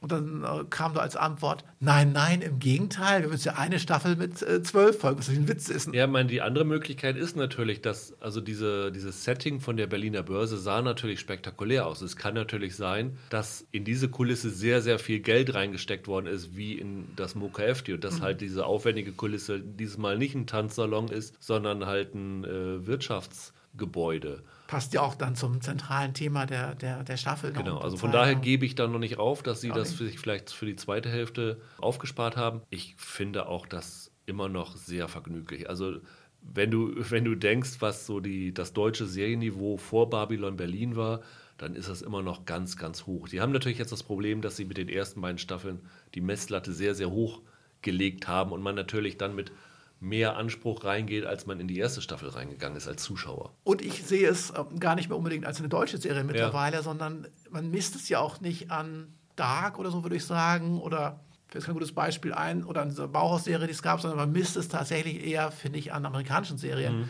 Und weil es international eben sich auch genauso verkauft, finde ich, ist das auch berechtigt. Das ist auch, eigentlich ist es eher eine Form von Ehrerbietung, dass man sagt, ihr seid gar nicht mehr eine deutsche Serie, ihr seid eine internationale und hm. müsst euch dann aber auch, was weiß ich, mit Mad Men und solchen Sachen messen. Aber erstaunlicherweise sind sie immer noch relativ zurückhaltend, was so diese ganze Nazi-Einbindung angeht. Also wir haben ja, das haben wir zumindest im Podcast damals gesagt, dass wir das sehr, sehr positiv fanden, dass halt du von der deutschen Serie, die zu dieser Zeit spielt, eigentlich immer erwartet hast, dass jetzt hier NSDAP und Hitler immer groß im Vordergrund stehen würde. Und du siehst tatsächlich in dieser, in dieser Staffel zum ersten Mal Hitler, nämlich auf einem Foto an einer Wand hängen. Aber das ist so die einzige Nennung von ihm. Und natürlich hast du über diesen Aspekt NSDAP im Hinterkopf und auch im Hintergrund ablaufen. Aber es wird halt nicht mit dem Holzhammer wie bei vielen anderen Serien auf dich eingeprügelt. Und ich finde das eigentlich sehr elegant, wie sie das so lösen. Es ist ja so, dass tatsächlich die 1929, die NSDAP war eine von vielen rechtsradikalen Splittergruppen oder Feinden der Republik, die nicht besonders herausragte. Und diese Weltwirtschaftskrise ist dann ja eigentlich der, der Impuls, der, äh, der, der den Nazis ja. so einen großen Aufschwung verschafft. Weil wobei sie schon kurz, ich glaube kurz vorher war eine Kommunalwahl in Thüringen, Berlin, ich, in ne? Berlin auch. Ah, ja. Weiß nicht, Thüringen war die Landtagswahl. In, in, Span in, Spandau war oder zumindest da, mhm. wo in dem Bezirk, wo diese Bahnhofsszene wo okay. die ganzen in ihren Nazi-Uniformen aufgetreten mhm. sind. In diesem Bezirk gab es eine Wahl, wo sie, glaube ich, 14, 15 Prozent hatten und mit stärkste Partei waren. Und es gab schon so zu dieser Zeit, also so ein bisschen vor der Wirtschaftskrise, aber natürlich war das nochmal so ein Brandbeschleuniger, kann man fast sagen. Und das hat damals Tom Tick auch gesagt, dass ähm, sie eben gerade nicht von dem Blick von 1933 auf 1929 schauen, sondern versuchen wollen zu zeigen, wie das sich damals für die Menschen äh, ja. angefühlt hat. Und klar, ich meine. Wie die Weimarer Republik ihre Unschuld verloren hat, ne?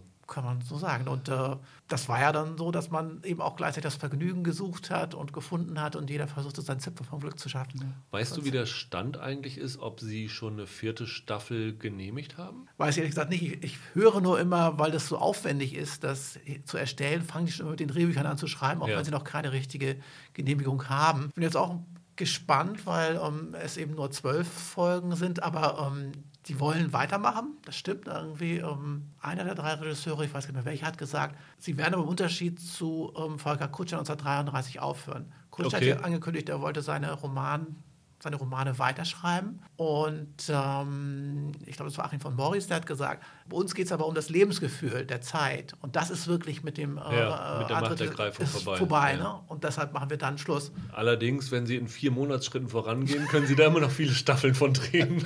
ja, also ich fand das anfangs ja gut, dass man sich so wahnsinnig viel Zeit nimmt, auch äh, um die Atmosphäre zu entfalten. Jetzt bin ich manchmal so ein bisschen ungeduldig ne, und ja. denke, wie lange wollen die das noch machen? Aber gut, gute Serien, das weiß man aus Amerika, die haben etliche Staffeln. Ne? Ja, also wir empfehlen die trotz Abstrichen trotzdem weiterhin. Also schaut es euch an. Also ich glaube, es wird niemand bereuen, das zu gucken. Also es sind, es sind wirklich immer noch tolle Schauspieler dabei, es sind wirklich tolle Story-Elemente dabei. Es sind schon ein paar Klopser dabei, wo man wirklich gnädig drüber hinwegsehen muss. Aber alles in allem ist das immer noch eine deutsche Serie von hoher Qualität. Das finde ich auch. Das macht auch Spaß, finde ich, lief Lisa Fries irgendwie zuzusehen. Und ich drücke immer so ein bisschen die Daumen dabei, dass sie angesichts der ganzen blöden Männer, die um sie herum sind, es denn doch schafft, es ihnen mal zeigt. Genau. Dann danke ich dir, Rainer, und wir wechseln gleich die Position und ich spreche mit Andreas über Star Trek Picard. Viel Spaß dabei. Tschüss. Ja, jetzt begrüße ich meinen Kollegen Andreas Baumgart bei mir. Ja, hallo Rüdiger. Hallo Andreas. Ja, wir wollen jetzt den zweiten Teil übernehmen und über Star Trek Picard reden. Ja. Wir haben ja auch zusammen Star Trek Discovery immer den wöchentlichen Recap gemacht. Wir wollen es diesmal aber ein bisschen anders machen. Also wir haben jetzt die ersten drei Folgen gesehen beide mhm. und wollen jetzt nicht diesen traditionellen Recap machen, wo wir genau nacherzählen, was in den Folgen passiert, sondern wir wollen so ein bisschen den ersten Eindruck von den drei Folgen vermitteln, weil am Ende der ersten drei Folgen ist so ein kleiner erzählerischer Bruch drin, dass man auch so eine Sinn Aufteilung in diese drei Folgen machen kann, oder? Ja, das würde ich auch so sehen. Also ich hatte das Gefühl, jetzt geht's los. Also so ein bisschen ja. in die Richtung, ja. Als wäre die Serie für Apple gemacht, wo sie auch erst nach drei Folgen richtig losgeht. Lass uns auch vielleicht kurz für alle, die es noch nicht wissen, erzählen, was so unsere Verbindung zu Star Trek und in diesem Fall ganz besonders Star Trek The Next Generation ist. Andreas, du bist ja mit der Originalserie groß ja, geworden. Also ich bin tatsächlich mit der Originalserie groß geworden, finde aber letztendlich, dass The Next Generation die bessere Serie ist äh, insgesamt. Und das eigentlich für mich ist es nach wie vor von allen Star Trek-Serien mir die liebste, immer noch. Geht mir auch so. Ich glaube, ich habe ja schon mal einen Kindheitsserien-Podcast haben wir gemacht, da hatte ich Next Generation ausgewählt und ich war damals, da war ich so 16 und habe damals wirklich begeistert geguckt, habe jede Folge aufgenommen, hatte jede Menge Star Trek Memorabilia. Das war für mich damals wirklich das Größte.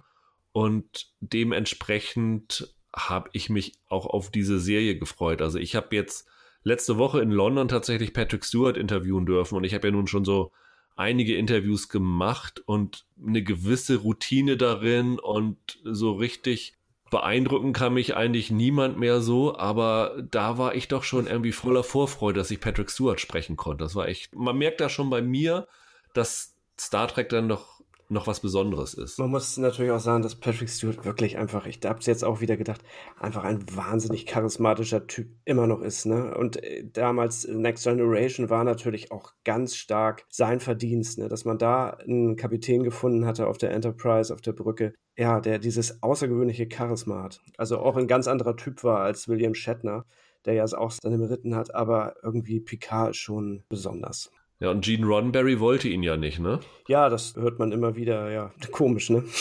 Er wollte keinen Glatzkopf haben und es genau. gibt ja dieses schräge Foto im Netz, wenn man das sucht. Ich glaube, Patrick Stewart oder Jean-Luc Picard Toupet ja, ja. haben sie eben am Anfang ja tatsächlich mit so einem äh, Haarteil auf so eine Testaufnahme machen mhm. lassen. Und mit französischem Akzent. Den hat er, das hat er, glaube ich, in der Graham Norton Show mal erzählt und dann auch so ein bisschen äh, französischen Akzent gemacht. Also die hatten am Anfang ein bisschen experimentiert und dann aber doch hat Patrick Stewart sich am Ende selber gespielt, hat er mir dann auch erzählt. Also er sieht da nicht mehr einen großen Unterschied zwischen Picard und äh, Patrick Stewart. Also er hat versucht, er hat erzählt, so nach der dritten Staffel Next Generation hat er die Werte von dem Picard so gut gefunden, dass er sagte so in Anführungsstrichen, dass er versucht hat, sich selber nach Picard zu modeln. Das ist natürlich auch schon ungewöhnlich. Ich habe auch, als ich jetzt wieder die Serie so gesehen habe, die neue, dachte ich so, ja, das ist wirklich die Rolle seines Lebens. Also der mag ja viel gemacht haben und auch viel Anerkennung, auch als Shakespeare-Schauspieler und was auch immer bekommen haben. Aber das ist die Rolle seines Lebens. Und er hat wirklich auch so ein Funkeln im Blick. Ich glaube, der liebt die auch wirklich.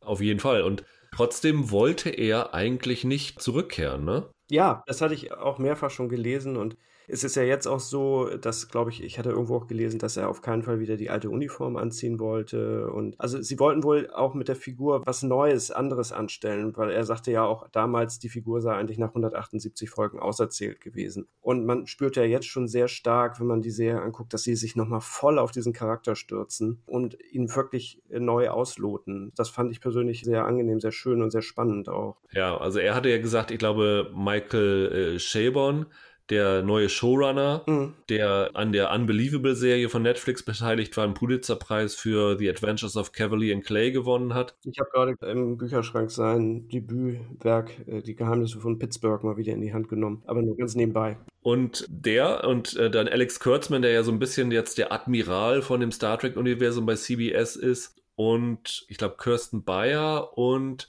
Akiva Goldsman. Die vier sind, sind an Stuart rangetreten und er wollte höflich sein, hatte sich nach Hause eingeladen und wollte ihnen eigentlich nur Nein sagen und hat ihnen erst auch gesagt, nee, will er nicht. Und kurz danach hat er sich überlegt, oh, könnt ihr euch das, was ihr gerade mir gepitcht habt, dann nochmal in Schriftform mir schicken? Und dann war er dann letztendlich doch relativ schnell überzeugt davon ich meine, nötig hat das nicht mehr und man kann natürlich auch viel kaputt machen mit sowas. Ne? Also wenn man so einen Mythos aufgebaut hat und dann das Buch schlecht ist, dann kann das auch zehn Folgen sein, die so an dem Mythos kratzen. Ne? Aber ich glaube, das müssen wir jetzt nicht befürchten. Nee, dann lass uns doch mal dazu kommen, worum es in der Serie eigentlich geht und vielleicht sie mal so ein bisschen in die Star Trek Chronologie einordnen. Die Serie spielt im Jahr 2399, ist angesiedelt 20 Jahre nach den Ereignissen von Star Trek Nemesis, das letzte Mal, dass Patrick Stewart Picard gespielt hat bisher, mhm. beziehungsweise 29 Jahre nach The Next Generation, also nach der letzten Folge von Next Generation, wenn man nicht mitzählt, dieses All Good Things Punkt, Punkt, Punkt äh, Finale, wo es ja dann in die Zukunft gesprungen ist. Und, das ist vielleicht auch noch ganz wichtig zu erwähnen, in diesem All Good Things Finale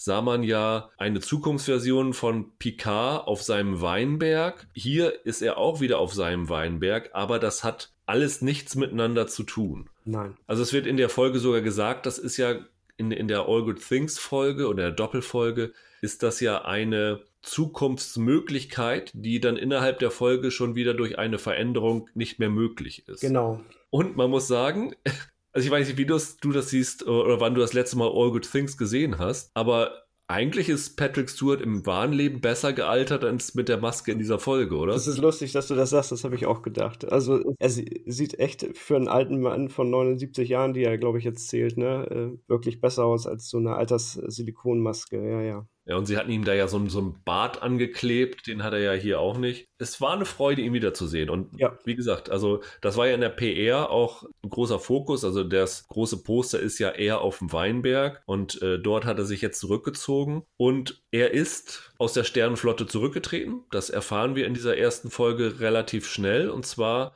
weil es zu Differenzen zwischen ihm und der Sternenflotte kam, als es darum ging, dass der Planet Remulus von einer Supernova bedroht wird und Picard hat versucht, eine Evakuierungsmission zu starten und die Sternenflotte war anderer Meinung und über dieses Thema haben sie sich so ein bisschen zerstritten. Ja, es gab da ja dann auch noch einen Anschlag, ne? Klar, also auf jeden Fall, das wird auch sehr schnell deutlich. Es gibt ja diese Interview-Szene, wo er sehr schnell deutliche Worte findet über die Sternenflotte, wie er sie jetzt sieht. Und äh, da ist ja dann auch viel Bitterkeit so im Spiel.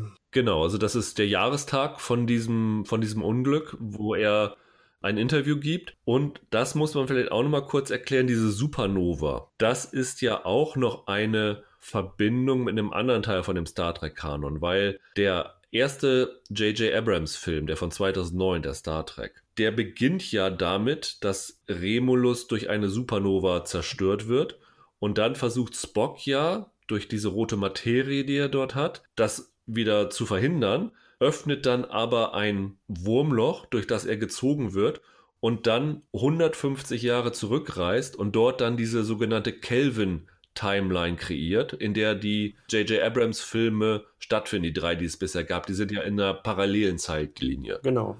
Aber der Ausgangspunkt für die Filme ist halt die gleiche Supernova, die hier auch wieder eine Rolle spielt. Also der Ausgangspunkt ist ja sozusagen noch in der Prime-Timeline drin. Also so ist das ein bisschen komplizierter, aber ich glaube, das macht es dann halbwegs verständlich, wo wir uns hier genau befinden. Ja, man sieht ihn dann wirklich, den Winzerspross fern der Sterne äh, auf seinem Weingut. Mit seinem Pitbull Nummer 1. Ja, genau, Number One. Und äh, schöne, schöne Farben, schöne Bilder. Man spürt dann irgendwie schon, irgendwas fehlt dann doch wohl in seinem Leben bei aller äh, pittoresken Umgebung. Und äh, man darf ja nicht vergessen, die Folge beginnt ja mit einem Traum. Und, äh, man sieht halt Picard und Data am Tisch spielen und man ahnt schon, dass es äh, eine Traumsequenz sein muss. Man weiß ja, was mit Data passiert ist. So ist es dann auch und man ahnt natürlich auch, dass das Data sicherlich auch eine, nochmal eine große Rolle spielen wird. Genau, sie, sie äh, spielen Poker und der Albtraum endet dann damit, dass im Fenster, also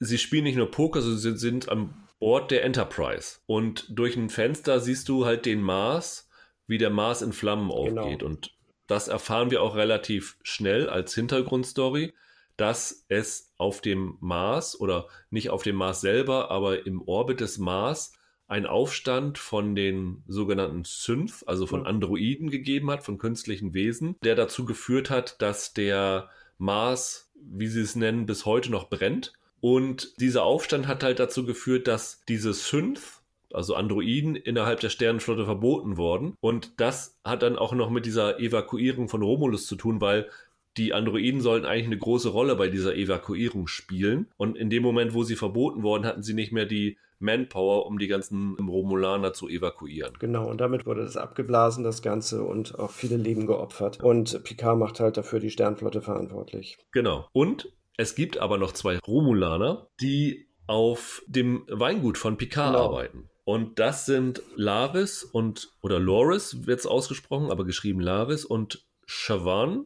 Z-H-A-B-A-N geschrieben. Die sind ein Ehepaar, obwohl das, glaube ich, in der Serie selber nicht so deutlich ausgesprochen wird, ne? Man vermutet es aber, ne, wenn man die beiden so sieht. Die wirken schon sehr innig miteinander auch und vertraut das ist vielleicht ganz hilfreich für alle. Es gibt eine Comic-Reihe, die heißt Star Trek Picard Countdown. Da gibt es bisher zwei Bände. Ich glaube, der dritte Band kommt am 29. oder 28. Januar raus. Und dort wird ein wenig die Vorgeschichte von der Serie erzählt. Und das ist tatsächlich ganz gut als Grundlage, das zu wissen. Das ist jetzt deswegen auch kein Spoiler, aber es ist eigentlich, ich glaube, wenn man weiß, was in diesen Comics passiert, ist die Serie einfacher zu verstehen und einzuordnen. Und man muss die Comics nicht kaufen, also es reicht wirklich aus, entweder eine Inhaltsangabe im Netz zu lesen oder ein YouTube-Video darüber anzugucken. Aber da wird zum Beispiel halt auch gesagt, dass die beiden ein Ehepaar sind und äh, wie Picard die beiden kennengelernt hat. Nämlich, der war auf einem Planeten im Sternsystem von Romulus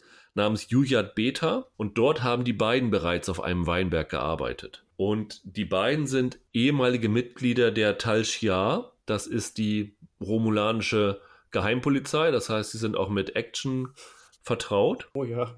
Ja.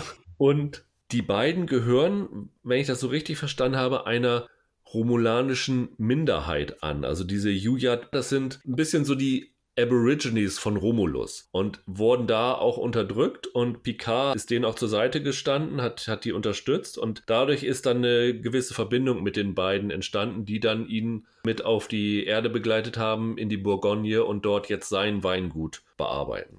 Ja, das ist gut, dass du mir das nochmal sagst, weil diese Hintergrundgeschichte kannte ich jetzt auch noch nicht. Das ist eigentlich ganz schön. In dem Comicbuch gibt es auch noch ein paar andere Sachen, die jetzt auch innerhalb der ersten drei Folgen, die wir gesehen haben, noch nicht so ganz deutlich werden oder vielleicht noch eine größere Perspektive bringen. Also das ist zur Einordnung ganz gut. Also es kommt dann ja, die taucht später auf, Raffi Musiker, Musiker also wirklich wie Musiker geschrieben. Und das ist die ehemalige Nummer 1 von Picard auf dem Raumschiff USS Verity. Das ist ein Raumschiff der Odyssey Class. Und wer Star Trek Online spielt, dem ist diese Odyssey Class ein Begriff, weil es die gleiche Raumschiffklasse ist, wo die Enterprise F, ähm, also die gehört auch der Odyssey Class an. Also wir wissen ja, Enterprise D war in den in der TNG-Serie, Enterprise E war in den späteren Kinofilmen mit äh, Patrick Stewart und den anderen. Und die Enterprise F ist sozusagen das Nachfolgemodell und das ist bei Star, Star Trek Online spielbar. Und der Look ist sehr, sehr ähnlich in diesen Comics wie in diesem Videospiel. Also da ist natürlich auch die Frage, ob die Enterprise irgendwann nochmal im Laufe der Serie auftauchen wird. Weil die existiert halt zu der Zeit auch noch. Und es wird in den Comic nur gesagt, dass sie von einem Stubborn Captain angeführt wird, was darauf hindeuten könnte, dass Worf mittlerweile der neue Kapitän der Enterprise ist. Und in dem Comic auf der allerersten Seite taucht Jordi LaForge auf. Und das würde mich sehr wundern, wenn LeVar Burton dann dadurch nicht auch in der Serie auftauchen würde, weil es würde eigentlich keinen Sinn machen, ihn sozusagen in den Comicbüchern zu erwähnen, ohne ihn dann in die Serie zu bringen. Aber er ist noch nicht auf der offiziellen äh, Darstellerliste, glaube ich, erwähnt nee, worden. Nee, habe ich äh, bislang auch noch nicht gesehen. Aber wir wissen ja mittlerweile auch, soll ja drei Staffeln geben. Die zweite ist ja sogar schon bestellt und drei sind jetzt geplant. Und wer weiß, was vielleicht später noch kommt. Aber ich meine, es sind ja schon wirklich eine Menge bekannter Gesichter, die einem wieder begegnen. Jetzt noch nicht in den ersten drei Folgen, aber angekündigt sind sie auf jeden Fall schon. Genau, wir haben in den Trailern Jonathan Frakes und Marina Sirtis gesehen also Riker und äh, Diana Troy, die offenbar verheiratet sind weiterhin. Also die werden irgendwann auftauchen. Wir wissen, dass Jerry Ryan aus Star Trek Voyager, also Seven of Nine, auftauchen wird. Auch die haben wir noch nicht gesehen bisher. Also ich habe ehrlich gesagt gedacht, gleich am Anfang, sie würden halt diese Verbindung zu der Urserie ganz schnell bringen, um die Fans nochmal abzuholen und sich dann davon abzukapseln. Das machen sie aber erstaunlicherweise nicht. Nee, tatsächlich. Der einzige, der aus der Urserie dabei ist, ist der X-Borg U, ne? Und Data. Und Data natürlich, klar. Ich hätte auch gedacht, aber vielleicht ist es auch ganz schlau, dass man das jetzt nicht so schaut her, wir sind alle wieder da, äh, so wie so ein Kindergeburtstag aufzieht, sondern man nimmt die Geschichte schon sehr ernst, das spürt man schon. Also ich fand es auch eigentlich im Nachhinein eine relativ relativ kluge Entscheidung, weil es ist tatsächlich dann doch eine relativ große Aufgabe, diese Welt erstmal neu aufzubauen. Wie du schon sagst, man darf nicht vergessen, man hat ja 20 Jahre keinen Kontakt mehr mit dem guten Jean-Luc gehabt. Da ist ja auch viel passiert. Ne? Also da muss man sich auch erstmal Zeit geben, um das auch alles so ein bisschen zu etablieren. Und äh, was ich am Anfang schon gesagt hatte, man nimmt sich wirklich leidenschaftlich dieser Figur an, um den Charakter noch stärker zu zeichnen. Ne? Also einfach noch mehr Facetten, hatte ich so das Gefühl, als früher, dieser Figur abzugewinnen. Und dafür haben sich die Autoren wirklich Zeit gelassen. Das hat manchmal Längen, äh, empfand ich so, aber insgesamt absolut angemessen angemessen.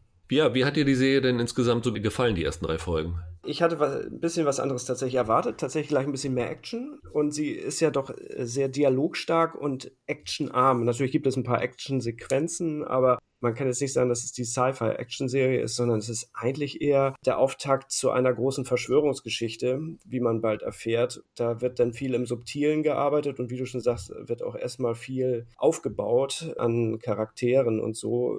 Und dann geht es eigentlich, wie du auch schon gesagt hast, nach der dritten Folge eigentlich, da hat man das Gefühl, okay, jetzt kommt der Schub, dass jetzt der zweite Akt startet äh, und der könnte dann auch tatsächlich ein bisschen actionreicher und abenteuerreicher werden. Das kann man jetzt aber nur vermuten. Aber ich fand, mir hat das gut gefallen, aber mir hat es einfach auch gefallen, diese Figur wiederzusehen, äh, weil ich die immer noch sehr stark finde. Und wenn man zehn Jahre mit dieser Figur im Fernsehen gelebt hat, ist das immer äh, eine Freude, jemand da wiederzusehen. Ne? Ja, und er ist einfach cool in den Sachen. Also er hat auch so ein, also ich finde, sie brauchen, auch ich glaube, die Autoren brauchen so ein bisschen, um Picard wiederzufinden, habe ich so ein bisschen das Gefühl gehabt. Ich hatte das Gefühl, dass sie ihn in der dritten Folge wieder hatten. Mhm. Da hat er dann so ein paar sehr gute Dialogzeilen gehabt. Da fand ich ihn super. Ich habe aber auch das Gefühl gehabt, also ich weiß nicht, ob es dir auch so ging, in der Next Generation Serie und vor allen Dingen in den Kinofilmen war ja Picard auch so ein Mann der Action, ne? der dann auch mal eine Waffe geschwungen hat. Obwohl er ja am Anfang so nicht gedacht, dafür war er immer Number One zuständig für die Action. Ne? Und aber tatsächlich haben sie ja Picard damals auch mehr zum Mann der Tat irgendwann werden lassen und ich vermute, das werden sie jetzt hier auch wieder tun, weil man will natürlich Picard nicht nur denken sehen, sondern auch handeln. Ne? Das ist ganz klar, auch wenn er so eine wunderbare Denkerstirn hat.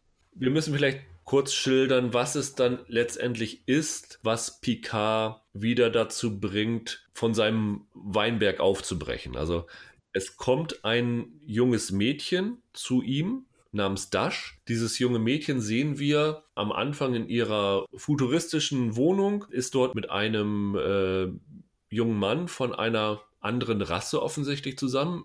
Ich muss ehrlich gesagt gestehen, ich habe versucht rauszufinden, welche Rasse der angehört. Ich habe es nicht rausgekriegt, also war mir jetzt auf den ersten Blick kein kein Begriff. Und äh, dort beamen auf einmal irgendwelche Spezialkräfte rein, töten ihren Freund und versuchen auch sie mitzunehmen zumindest. Und sie schafft es trotzdem, diese Übermacht irgendwie K.O. zu schlagen, zu töten, weil in ihr irgendwas Klick gemacht. Also sie hat irgendwelche, ja, fast schon Superheldenfähigkeiten. Ja, sie hat ja, ihr wurde ja auch der Kopf vermummt. Also sie konnte gar nichts sehen und hat also blind gegen fünf oder sechs Gegner da gekämpft. Und äh, es ist tatsächlich so, als wenn sie so, so ein Schläfer erwacht äh, mit seinen besonderen Fähigkeiten, von denen sie vorher nichts wusste. Genau. Und dann hat sie eine Vision von Picard. Also sie sieht vor ihrem geistigen Auge das Bild von Picard und dann sieht sie halt im Fernsehen dieses Interview, das er gegeben hat, weiß dann nun, kann nun diesem Bild, also diesem Gesicht einen Namen zuordnen und kommt dann auf diesen Weinberg und versucht ja einfach selber zu verstehen, warum er ihr erschienen ist und was äh, die Verbindung zwischen den beiden ist. Und diese junge Frau löst dann in Picard eine gewisse Neugier aus und bringt ihn dazu, eine Mission zu starten, weil ich glaube, wir, wir, verraten, wir verraten nicht, was mit der mit dem jungen Mädchen passiert, aber wir müssen vielleicht die Verbindung erzählen, warum, warum Picard so neugierig darauf wird. Das ist für die erste Folge ein kleiner Spoiler, vielleicht als Warnung vorweg, aber der ist leider essentiell, um über diese Serie reden zu können. Und zwar ähm, hat er ja diese Visionen von Data und er sieht in dieser Version, das ist ja auch in dem Trailer zu sehen, wie Data ein Bild malt von einer Frau mit einem weißen Mantel und mit einer Kapuze drüber. Genau. Und dann geht er in ein Archiv, in das Sternenflottenarchiv, wo noch ein zweites Bild aus dieser Reihe von Data ist. Und dann stellt er fest, dass auf diesem Bild das Gesicht dieser jungen Frau, die er nun selber gerade erst kennengelernt hat, ist. Und Data hat dieses Bild ja nun vor 20, 25 Jahren gemalt, weil Data ja in Star Trek Nemesis am Ende sich selber geopfert hat und umgekommen ist. Und nun ist natürlich seine Neugier geweckt, wie kann es sein, dass Data ein Bild gemalt hat vor 20 Jahren, 25 Jahren von einer jungen Frau, die jetzt gerade erst 2025 ist. Und das ist so ein bisschen so der Antrieb dieser Geschichte, was er versucht herauszufinden. Als ich das gesehen habe, hatte ich so ein bisschen das Gefühl, er, er hat natürlich nicht den, das Outfit dafür, aber in den Next Generation Folgen. Weißt du, was du meinst? Weißt du, was ich will? Da gibt es ja diese Holodeck. Die klassischen Detektivgeschichten. Genau, wo er Dixon Hill gespielt Dixon hat. Also Hill, genau. Ich musste auch sofort an Raymond Chandler denken und äh, Dashiell Hammett an so einen klassischen äh, Noir-Kriminalroman. Es ist so das Ding mit dem großen Geheimnis, ne? Also ganz wunderbar. Genau, also dann bin ich ja froh, weil ich hatte erst gedacht, ob ich mir das nur einbilde. Nein, nein. Und dann, wenn du diese Assoziation hat, auch hattest, dann ist sie sicherlich ähm, beabsichtigt auch gewesen. Also es ist so ein bisschen tatsächlich, das wollte ich sagen, es ist weniger Weltraum, Action-Abenteuer als kleine Detektivgeschichte, zumindest am Anfang. Ja, so habe ich das auch gesehen. Und das hatte mich jetzt auch verblüfft, weil ich hatte was anderes erwartet. Er hat so eine gewisse Suffisanz bei dem Ganzen dabei. Also es ist schwer auszudrücken, aber du hast dann aber auch so, so kleine Anleihen wieder an die Originalserie. Einfach wenn er dann in seinem anwesend ist und seinen Earl Grey bestellt. Es macht mich einfach glücklich, das zu sehen. Ich kann es nicht anders sagen. Das ist so lustig, weil ich musste auch schmunzeln, weil ich musste dann auch gleich an uns beide denken im Job, weil das war ja so ein Running Gag mit dem Earl Grey. Aber ja, die nehmen wirklich diese schönen kleinen Dinge auf. Also die wissen einfach, was wir Fans mögen und was diese Figur auch so liebenswert macht. Und man übertreibt es aber nicht damit. Das ist jetzt nicht so ein, so ein Fanservice, wo, wo du einen nach dem anderen serviert bekommst, sondern es ist einfach so die Figur, wie man sie lieben gelernt hat, wird einem da wieder präsentiert mit einigen neuen Facetten. Und was auch schön ist, wenn wir jetzt schon über Verbindung zur alten Serie sprechen, ist, dass ich das Gefühl habe, dass die Serie zwar einerseits was Neues, Moderneres ist, aber immer wieder Themen aufgreift, die in der Originalserie bereits aufgegriffen worden sind. Also zum Beispiel diese ganze Episode mit Data. Wie gesagt, Data ist zumindest bisher noch nur im Traum aufgetaucht. Aber es gibt halt in der Originalserie, gibt es ja so viele Folgen, die damit spielen, Datas Versuche, menschlich zu werden, so diese Aspekte und sowas alles. Und das wird in gewisser Weise hier auch wieder aufgegriffen. Und wir haben ja eben schon gesagt, dass irgendwann Jerry Ryan als Seven of Nine wieder auftaucht. Und wie gesagt, wir haben keine Ahnung, was sie für eine Rolle hat. Aber sie haben ja gesagt, die ist jetzt nicht hier um wie bei Voyager mit ein bisschen sexy aussehen die Quoten hochzutreiben. Das war ja damals ja. ihr Auftritt nach, die ist ja in Staffel 4, glaube ich, dazu gekommen. Ähm, sondern ihr Auftritt hat eine inhaltliche Bedeutung für die Geschichte. Und eigentlich ist es relativ einfach zu Schlussfolgern, was die inhaltliche Bedeutung sein wird. Wie gesagt, wir wissen es nicht, aber was verbindet Seven of Nine mit Picard? Ja, Borg. Genau, beide sind von den Borg assimiliert worden. Und mich würde es sehr wundern, wenn das nicht als thematischer Deckel über dem Ganzen und auch über dieser Staffel stehen würde. Das ist dann ja auch wieder ein Rückgriff von einer Thematik, die wirklich über Staffeln in Next Generation eine Rolle gespielt hat, weil es war ja diese, diese Doppelfolge, wo Picard assimiliert wurde und dann zu Locutus von Borg wurde. Das war ja dann der Cliffhanger am Ende der Staffel, als dann auf einmal Picard als Borg dann auf dem Screen auftauchte. Und in der Staffel danach, im Staffelauftakt, wurde er dann zwar wieder befreit, aber dieses ganze Trauma, das er da erlebt hat während seiner Assimilierung, das schwebte ja wirklich noch ganz, ganz lange Zeit in der Serie mit. Auch, ich glaube, in den Kinofilmen noch. Seinem ersten Kinofilm auf jeden Fall, ja. Und das finde ich halt irgendwie schön, dass sie halt nicht versuchen, die Serie zu wiederholen, aber irgendwie thematischen kluger Nachfolger sind. Und das unterscheidet die Serie ja dann doch sehr stark von Star Trek Discovery. Absolut. Wir haben ja jetzt noch nicht so viel von den neuen Leuten gesehen, aber gibt es irgendwie in dem Cast irgendjemanden, der es dir angetan hat? Ehrlich gesagt, nee. Äh, ich bin da sehr Picard äh, fixiert im Moment auch noch. Was ich eher positiv finde, dass es dann noch nicht so abgefilmte Gesichter sind, dass es doch sehr viel frische Gesichter sind, die man so zu sehen bekommt. Auch diese Isa Briones. Die junge Dash spielt, dieses Mädchen, ja. Die kannte ich vorher überhaupt nicht. Die hat, glaube ich, vorher auch nicht viel gemacht. Und auch so manch anderer, auch nachher kommt ja noch so ein tollkühner Pilot, den habe ich mal in den drei Musketieren gesehen oder so. Aber das sind alles so ziemlich äh, unbekannte TV-Gesichter. Ich habe da jetzt aber noch keinen so richtig lieb gewonnen gewonnen. Der Santiago Cabrera, der diesen Piloten spielt, mir ist er sympathisch. Ja, Han Solo-mäßig, ne? Ist der ja so. Ja, ja, stimmt. Und dann diese Raffi wird ja gespielt von Michelle Hurt, die hat man ja auch schon öfter gesehen, Law and Order Special ja. Victims Unit. Die macht ihre Rolle solide, aber ich fand den Dash tatsächlich echt gut. Also in dieser Sequenz, die wir schon erzählt haben, die ganz am Anfang ist, wo sie halt dann in dieser Wohnung überfallen wird, die macht schon was als Actionheldin her. Auf jeden Fall. Aber ich, wie gesagt, ich brauche da noch ein bisschen. Ich brauchte jetzt erstmal die Wiederbegegnung mit Picard. Das war jetzt der Fokus auf das Ganze erstmal bei mir. Ich glaube, so geht es auch vielen erstmal.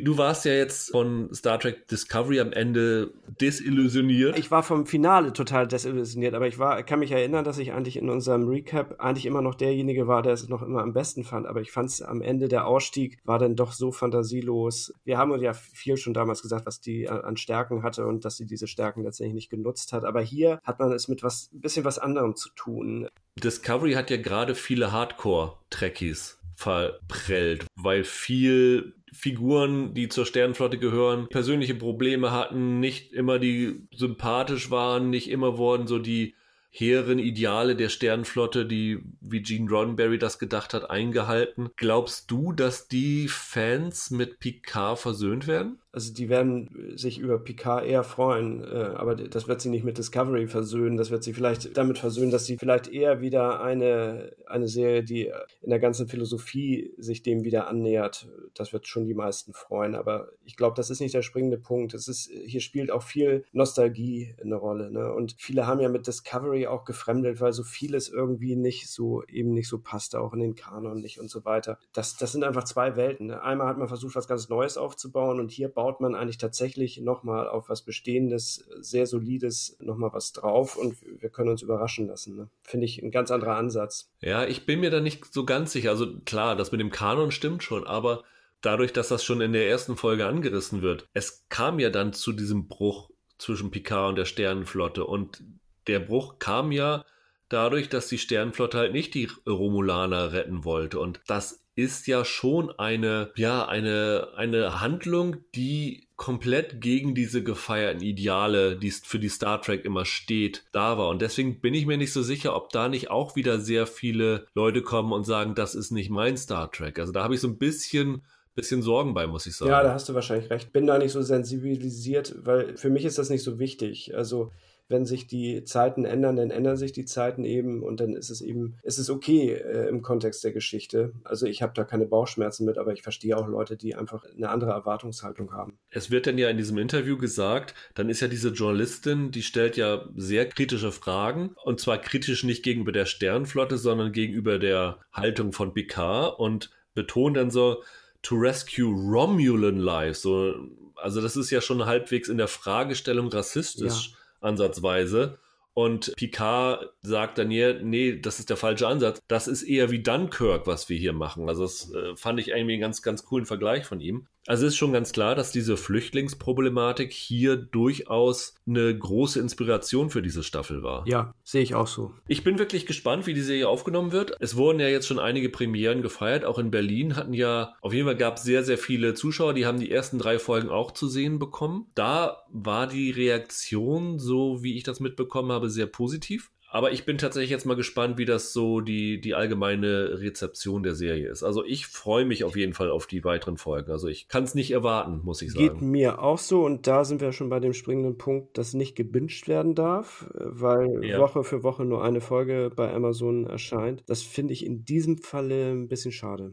Also es gibt andere Sachen, da hätte es mich, also so wie die Geschichte fortlaufend erzählt wird, würde ich sie gern ein bisschen kompakter als in zehn Wochen gucken. Einerseits ja, andererseits also Next Generation wurde auch im Wochenrhythmus ausgestrahlt und irgendwie hatte das auch was. Und ich habe es dann halt, also ich habe es persönlich bei Mandalorian jetzt wieder gemerkt, wie toll ich das finde, einfach in so eine fremde Welt oder in so ein, so ein Universum wochenweise einzutauchen und das jetzt nicht in drei Tagen äh, durchzuziehen und dann äh, tauchst du jetzt ins nächste Universum wieder ein, sondern wirklich so sporadisch das zu machen. Und ich finde, man hat einfach mehr Zeit, das Ganze zu verarbeiten und zu reflektieren. Kann manchmal auch problematisch sein. Also bei Discovery war es zum Beispiel, ich glaube, für die Rezeption der Serie eher hinderlich. Ja. Hier weiß ich es nicht. Also ich habe da ehrlich gesagt kein großes Problem mit. Ja, wie gesagt, ich, ich würde sie einfach gern schneller gucken, weil ich finde jetzt gerade auch die ersten drei Folgen sind so äh, von der Story so zusammenhängend, dass ich, wenn ich mir jetzt überlege, dass ich mir die über drei Wochen verteilt angucke, dass das ein bisschen zerreißt. Aber das ist natürlich auch, man hat heutzutage eine ganz andere Sehgewohnheit. Vielleicht ist es auch mal ganz gut, so eine, wie du schon sagst, dann ist das nicht sofort wieder und nächste Woche ist was anderes auf, dem, auf der Watchlist, sondern so kann man sich zehn Wochen damit beschäftigen. Ist schon was dran. Genau. Und wie gesagt, zweite Staffel ist äh, genehmigt, hast du schon gesagt gerade gelesen, dass irgendwie Patrick Stewart, wo Whoopi Goldberg äh, angeboten hat, in der zweiten Staffel von Star Trek Picard mitzuspielen. Also die war wohl ganz aus dem Häuschen. Also die werden schon, glaube ich, immer mal wieder so den. Also ich habe tatsächlich ein gutes Gefühl, dass diese Einsätze von den Stars den, diese angekündigten Einsätze von Frakes und so allen, dass das nicht so Fanservice wird, sondern tatsächlich schon sinnvoll in das Ganze eingebunden wird. Also bin ich sehr, sehr positiv. Obwohl ich hatte jetzt gelesen, für die zweite Staffel ist dann nicht mehr dieser Michael Shabern zuständig, ne? Da, das macht dann ein anderer, ne? Also, Aber ich glaube, es ist nicht so, dass irgendwer mit ihm unzufrieden war und ihn deswegen gekickt war. Er hat ein anderes Projekt, soweit ich weiß, ne? Schon wieder. Ja. Und ist das nicht sogar so, dass er Cavalier und Clay macht als genau, Serie? Genau, und, aber das ist ja so, der gilt ja mittlerweile so als Edelnerd, weil er ja eigentlich Literat ist und dann macht er halt so äh, eben auch Star Trek und noch so ein paar andere Geschichten. Das ist natürlich schon schade, ne? Also es wäre schon äh, ganz toll gewesen, äh, seine Vision über drei Staffeln zu sehen. Na gut, jetzt erstmal abwarten, wie es wird, aber. Er hat ja auch einen äh, Short-Track. Ja, genau. Der ist, glaube ich, bei uns noch nicht verfügbar aber da geht's um den äh, ersten Arbeitstag von Spock auf der Enterprise. Und diesen Short-Track hat er am Ende dann auch seinem Vater gewidmet, der, ich glaube, letztes Jahr im März verstorben ist. Und ich habe so ein bisschen, als ich diese ersten Folgen gesehen habe und dann halt immer ja noch diese Träume, die Picard von Data hat, die sind ja auch immer noch eine gewisse A, Trauerverarbeitung, B, aber auch so, eine, so ein Schuldgefühl. Also er denkt immer noch, was in Nemesis passiert ist, hätte er eventuell verhindern können. Und ich glaube, dass Michael Chabon dabei tatsächlich tatsächlich auch so in diese Figur seine eigene Trauer als Verarbeitung reingeschrieben. Ja, guck, das wusste ich gar nicht, aber das klingt ja sehr plausibel, das kann ich mir vorstellen, ja. Ja, dann hören wir uns in ein paar Wochen wieder, würde ich sagen. Also, wie gesagt, wir wollen jetzt tatsächlich nicht den wöchentlichen Recap machen. Da gibt es auch wirklich andere, die das sehr gut können, spezialisierte Trackseiten, aber als große Fans wollen wir tatsächlich da auch immer mal wieder reinhören und dann vielleicht so in Blöcken. Ich weiß nicht, ob wir es wirklich so weiter drei Folgen oder zwei Folgen machen. Vielleicht ist es tatsächlich so, dass man in der Serie, so wie jetzt nach den drei Folgen, erkennt, jetzt hier ist ein Sinnabschnitt mhm. und dann setzen wir uns zusammen und sprechen nochmal wieder drüber. Ja, also dann haben wir sicherlich auch wieder das Bedürfnis dazu. Ja, dann bleibt uns nichts anderes übrig, als euch ein schönes Wochenende zu wünschen. Wir hören uns nächste Woche wieder mit einer Sonderfolge, die wir schon vor ein paar Wochen aufgenommen haben. Andreas ist da auch dabei. Nämlich wir haben über die besten Serien der Zehnerjahre eine Folge gemacht. Die werden wir dann nächste Woche online stellen. Und ich glaube, die Woche danach werden wir wahrscheinlich entweder oder oder vielleicht und über Lock and Key bei Netflix und über die letzte Staffel von Pastewka sprechen. Ja, ich hoffe, ihr seid dann wieder mit dabei und wir hören uns. Macht's gut. Ciao, ciao. Tschüss.